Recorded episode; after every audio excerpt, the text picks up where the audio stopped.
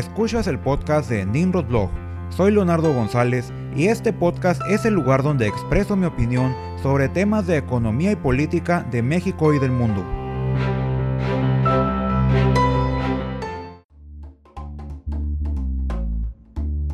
Bienvenidos al episodio número 20 del podcast de Nimrod Blog. El día de hoy hablaremos nuevamente sobre el TEMEC, sobre cómo las nuevas cláusulas, principalmente en temas laborales, y las reglas de origen en componentes automotrices pueden convertir al TEMEC en el experimento que resuelva el principal problema de la globalización.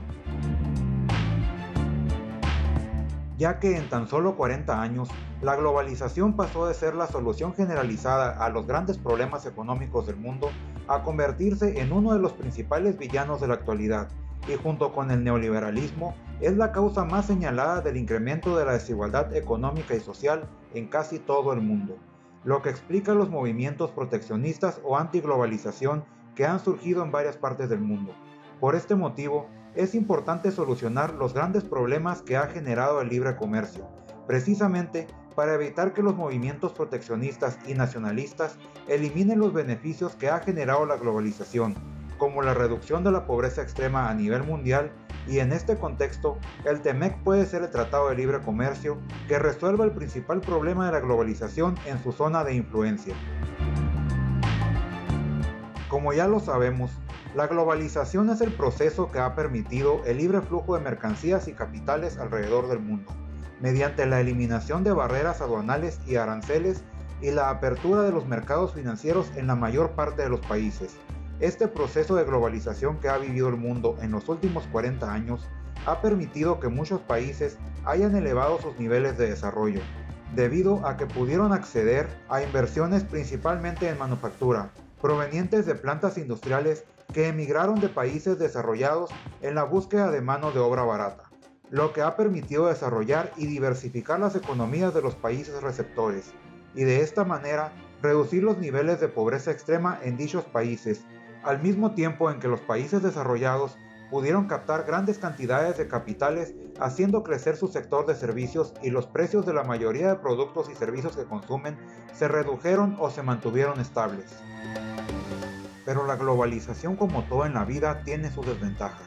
La migración de plantas industriales de países desarrollados a países pobres generó la pérdida de cientos de miles de empleos en el mundo desarrollado, la mayoría de ellos bien remunerados, pero la mayoría de estos trabajadores que perdieron sus empleos por la migración de sus plantas industriales no pudieron conseguir nuevos empleos con los mismos niveles de ingresos, debido al grado de especialización en funciones de manufactura de dichos trabajadores, lo que elevó los niveles de desigualdad en regiones enteras de los países desarrollados, que no pudieron captar inversiones en otros sectores, además de que fallaron o no le proporcionaron a sus trabajadores lo necesario para adquirir nuevas habilidades que les permitieran obtener otros empleos bien remunerados.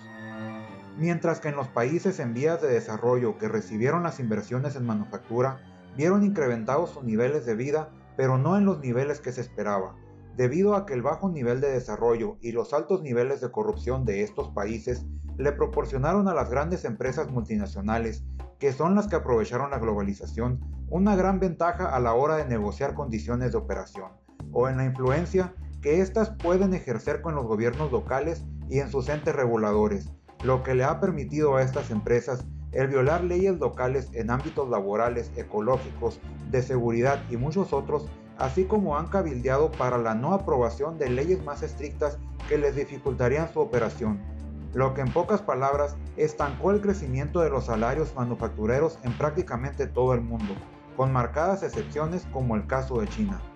Lo que nos trae a la realidad que afrontamos hoy en día, en la cual los efectos del incremento de la desigualdad económica se están agravando aún más, debido a la pandemia del coronavirus, lo que solamente le da más argumentos a su favor a los movimientos proteccionistas como el Brexit en Reino Unido, el MAGA, Make America Great Again de, de, Trump en Estados Unidos y muchos otros movimientos nacionalistas de Europa que se oponen a la Unión Europea así como un marcado desencanto hacia la globalización y sus efectos en muchos de los países en vías de desarrollo, los cuales ponen en riesgo el futuro de la globalización y nos acercan a una nueva era de nacionalismos y proteccionismos a nivel mundial.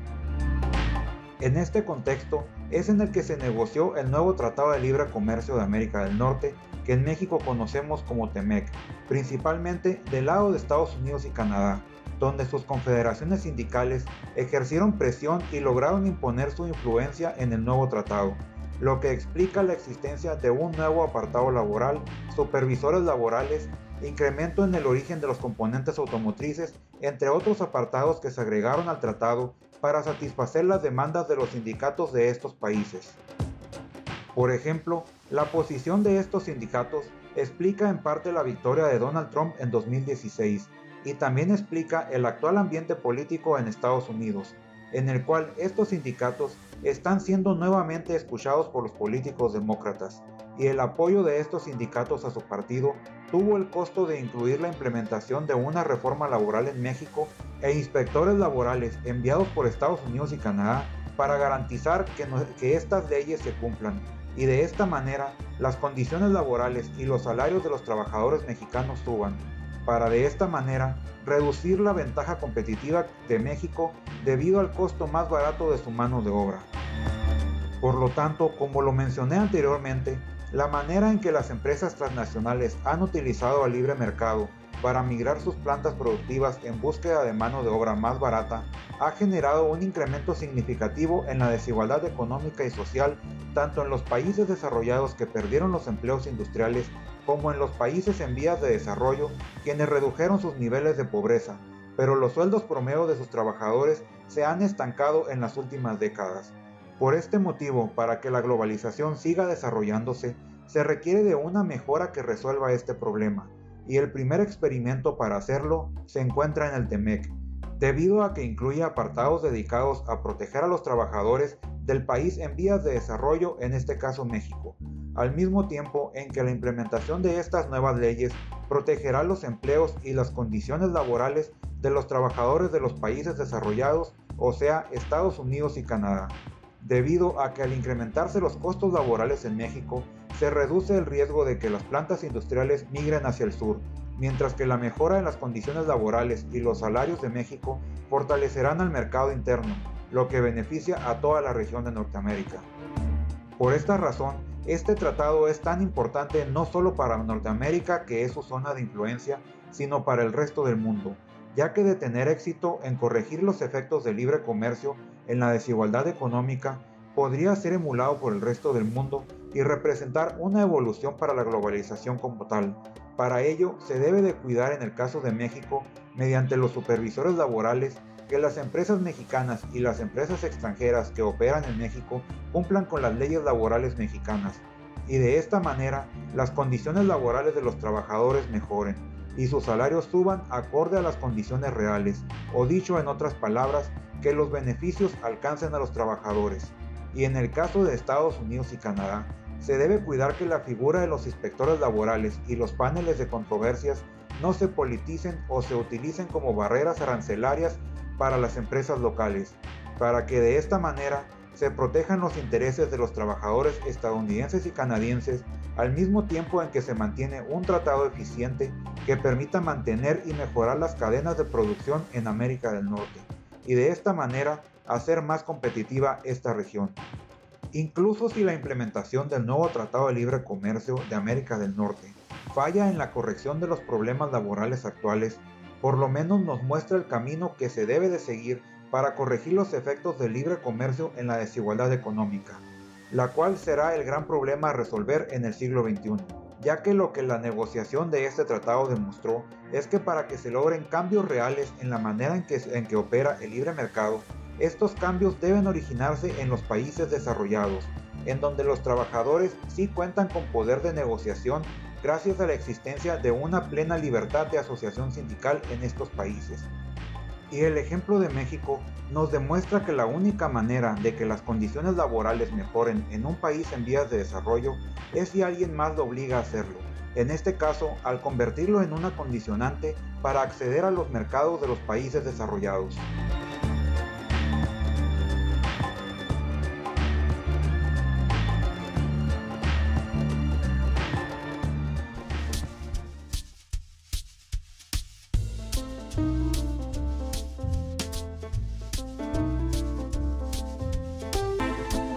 Muchas gracias por haber escuchado este podcast.